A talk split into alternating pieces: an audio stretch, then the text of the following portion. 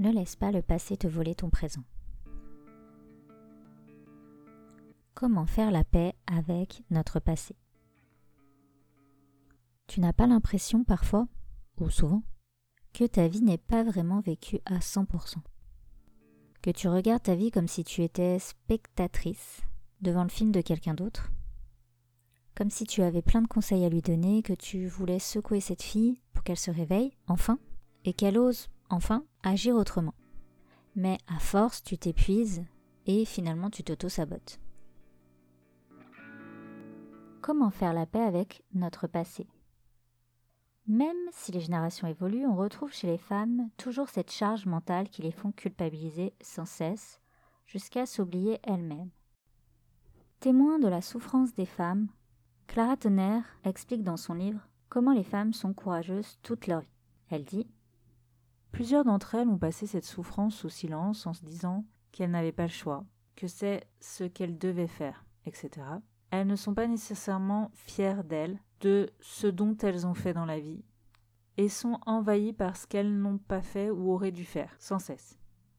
On remarque que ces doutes et cette charge mentale ont largement influé sur la confiance en elles de beaucoup de femmes, et le passé n'y est pas pour rien. Maintenant, parlons de l'approche holistique. J'en ai déjà parlé dans mon précédent podcast, où je parlais des liens entre euh, le physique, le mental, l'émotionnel, etc. Alors qu'est-ce que l'approche holistique rapidement?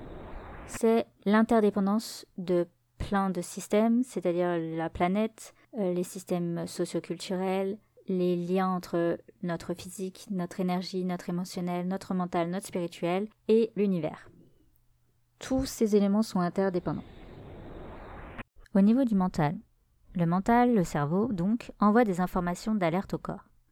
Il a une mémoire traumatique. À chaque fois que le cerveau reconnaît un risque éventuel via sa mémoire, alors il est en alerte. La peur permet d'anticiper ce risque éventuel.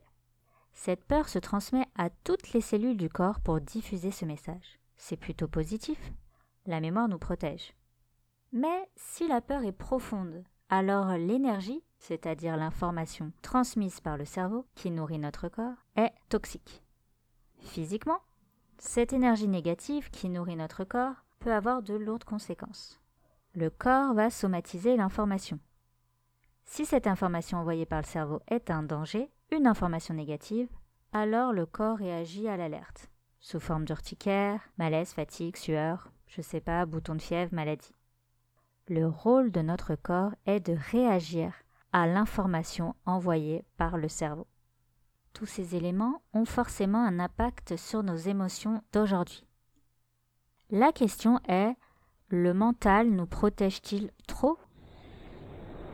Soit en accentuant une peur passée, soit en transformant une vigilance en un blocage profond, en confondant notre passé avec notre présent. Notre mental nous empêche-t-il donc d'avancer? As-tu peur de reproduire le passé? Tout part donc de cette information mentale. Pourtant, nous savons qu'une information peut être erronée. Nous pouvons l'avoir mal comprise aussi, ou encore mal acceptée lors des précédentes expériences. Nous avons créé un traumatisme non guéri. Si nous étions enfants, par exemple, lors d'une expérience traumatique, nous n'avons peut-être pas eu la capacité de réagir. Par la suite, en tant qu'adulte, notre mental réagit comme si nous étions toujours cet enfant. Nous sommes fuyants, terrorisés, incapable de réagir. Il existe deux peurs liées au passé. Tout d'abord, un traumatisme, une expérience trop douloureuse pour l'accepter. Parfois même le choc peut être si violent qu'en consciemment nous sommes incapables de faire appel à notre mémoire. Alors notre mental, pour nous protéger, bloque l'accès à cette mémoire. Deuxièmement, la honte. La honte de nos erreurs passées liées à notre perte de confiance en nous, qui touche en partie notre ego, la peur d'échouer à nouveau.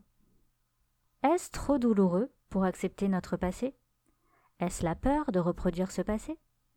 Ou a-t-on juste honte de nos erreurs et de nos échecs passés pour nous en dissocier? Cette peur est-elle fondée? Est-ce une peur réelle ou une peur liée à notre passé? Tout d'abord, la peur non fondée. Sous forme d'appréhension face à l'inconnu. Il y a une réticence naturelle au changement. C'est tout le travail lié à sortir de sa zone de confort. Ensuite, il y a la peur fondée face à un risque avéré. Un homme armé peut tuer. S'il nous pointe son arme, il est naturel d'avoir peur, même si nous ne l'avons jamais expérimenté avant. Nous pouvons, en tant qu'animal, ressentir le danger quand il existe. Enfin, la peur non fondée, mais basée sur une peur passée fondée. La peur de rejouer le même scénario passé, connaître le même échec et, surtout, passer à nouveau par les mêmes souffrances. Mais cette peur est passée. Je fais la paix avec mon passé. Je lâche prise. C'est une chance d'avoir vécu des choses car, premièrement, expérimenter t'a fait grandir. Et au fond, tu le sais. Aussi, tu vas pouvoir reconnaître le risque et affronter plus sereinement le futur. Aussi, tu es passé à travers une épreuve une fois, tu peux donc réussir encore. Enfin, tu vas pouvoir aider les gens car tu l'as déjà vécu. Et n'es-tu pas fier d'avoir passé toutes ces épreuves finalement? Mon passé est ce qu'il est, c'est-à-dire passé, fini. Il m'aide, certes, à améliorer mon futur, mais il ne m'enfermera pas dans une boucle de peur ou de regret. Si on reprend par exemple la Reine des Neiges, c'est un peu l'idée. Elle dit I'm never going back, the past is in the past, so let it go. Je ne reviendrai jamais en arrière, le passé est le passé, alors lâche prise. Je peux changer, et je change en fait chaque seconde. Je ne suis plus la petite fille que j'étais, j'ai appris grâce à la vie. Même si on garde cette part d'enfant, cette part de peur, de doute, nécessaire en fait pour déjouer les risques futurs, nous ne sommes pas nos erreurs. En fait, nous ne sommes pas que nos erreurs.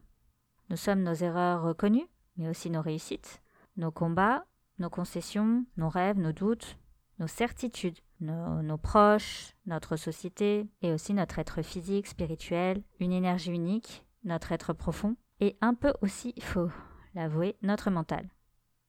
Nous sommes aussi des gènes qui parfois portent aussi le combat de nos grands-mères sans le savoir. Ce passé ne nous appartient pas forcément. Pour conclure, comment faire la paix avec mon passé, j'aimerais nous lancer un challenge. Aujourd'hui, par exemple, j'ose regarder mon passé avec bienveillance, car il m'a appris. J'accepte la nostalgie ou l'amertume parfois, mais je n'y reste pas figé. Je vis le moment présent avec quelque chose qui me fait du bien. Aujourd'hui, je mets la musique à fond, je danse, je dessine, je mets une tenue que j'aime. Aujourd'hui, c'est moi qui compte. Et comme dit Leonardo dans Titanic, make every day count, c'est-à-dire que fait que chaque jour compte. Ainsi, ton mental ne sera pas bloqué dans ton passé, sur tes erreurs passées, il sera apaisé et trop occupé par faire que chaque jour compte.